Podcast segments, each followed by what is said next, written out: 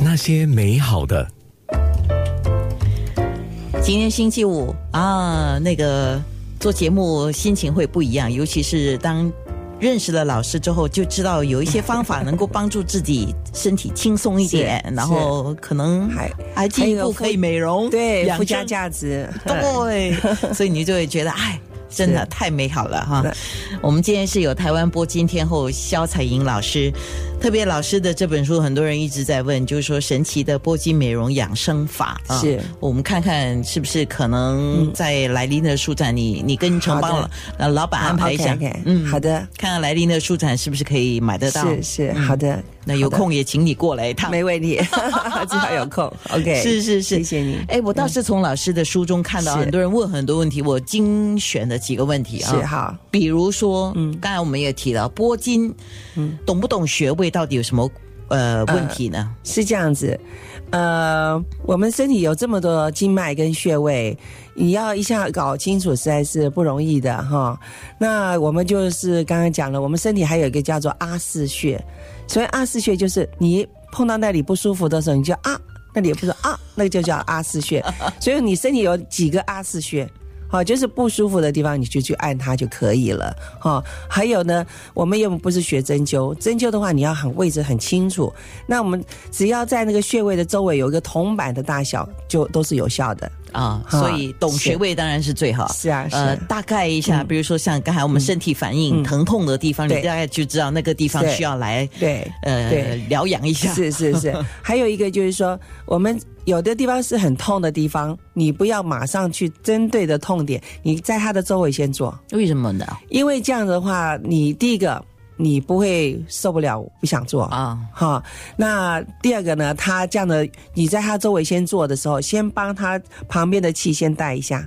好，待下了以后，你再来做那边的时候，他就不会那么痛，他也比较愿意做。比方说家里有孩子啊，不舒服啊，你想让他做，你又给他做那么那么深，然后又没有前面前置作业，那他就根本会抵触，他就更不想做这件事。刚才我们还在讲，是啊，如果两夫妻一起来学拨筋啊，然后你帮我做，我帮你做，还能够增加感情。是啊，是啊，呃，我分享一个哈，大概是呃，在台湾是讲说一百年呐哈，一百年度的时候，民国一百年了哈，但是呃哪一年？我现在西元，我现在不会算了哈。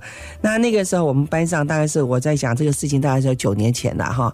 那我们班上大概有三十几个学生，那里面有两个学员呢，他们是呃。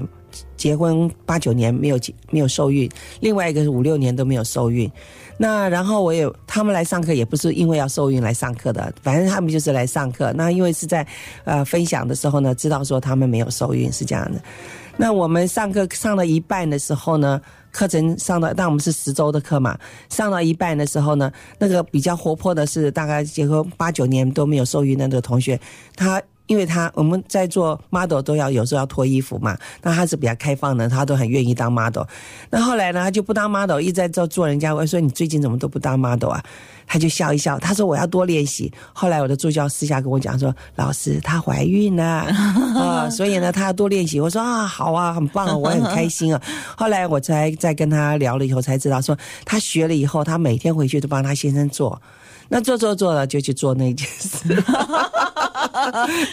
然后就是增进夫妻的感情了嘛。那以前为什么不怀孕？他也不知道啊，因为他去检查西医啊、中医啊、针灸拔罐什么都做了，可是他就是没有怀孕。后来是一个就是放松了嘛。对，我我刚才也在想，他心情不一样，心情不一样嘛。哈，那这是一个。那另外那个结婚五六年的，那那一次他们在操作的时候，正好是坐在我们的臀部吧。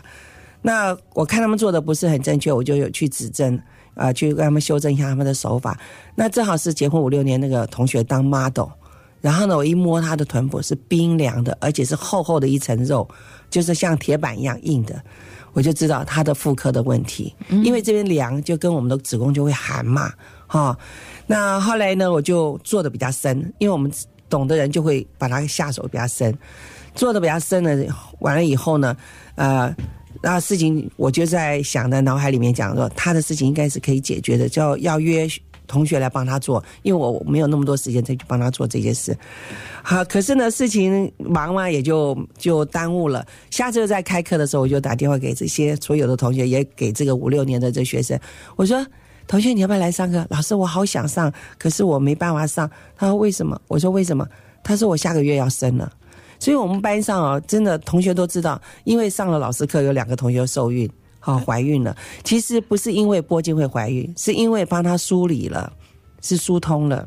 嗯，老师，我忽然间很想开你玩笑哎。是啊，你说。呃，现在大家都叫你台湾波金天后嘛 啊，那应该加一个加两个字，台湾波金送子天后。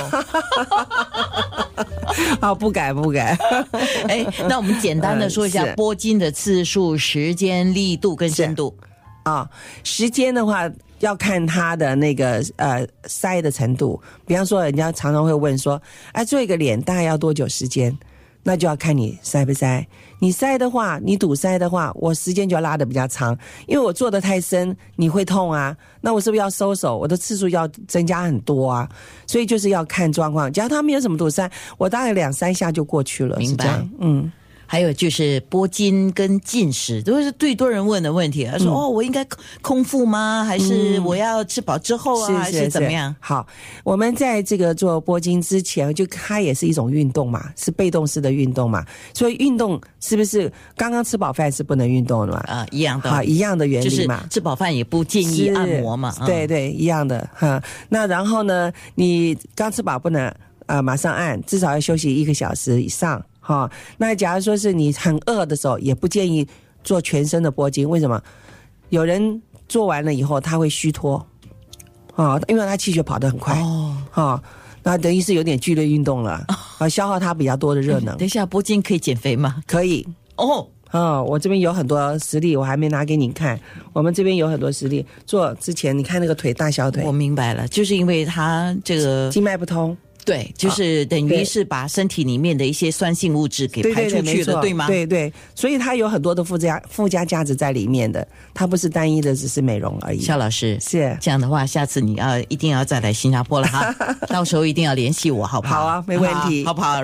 让我的听众再多一点福利，就是你教他们怎么养生嘛。好啊，好吗？好啊，耶，一言为定啊，没问题。OK，好的。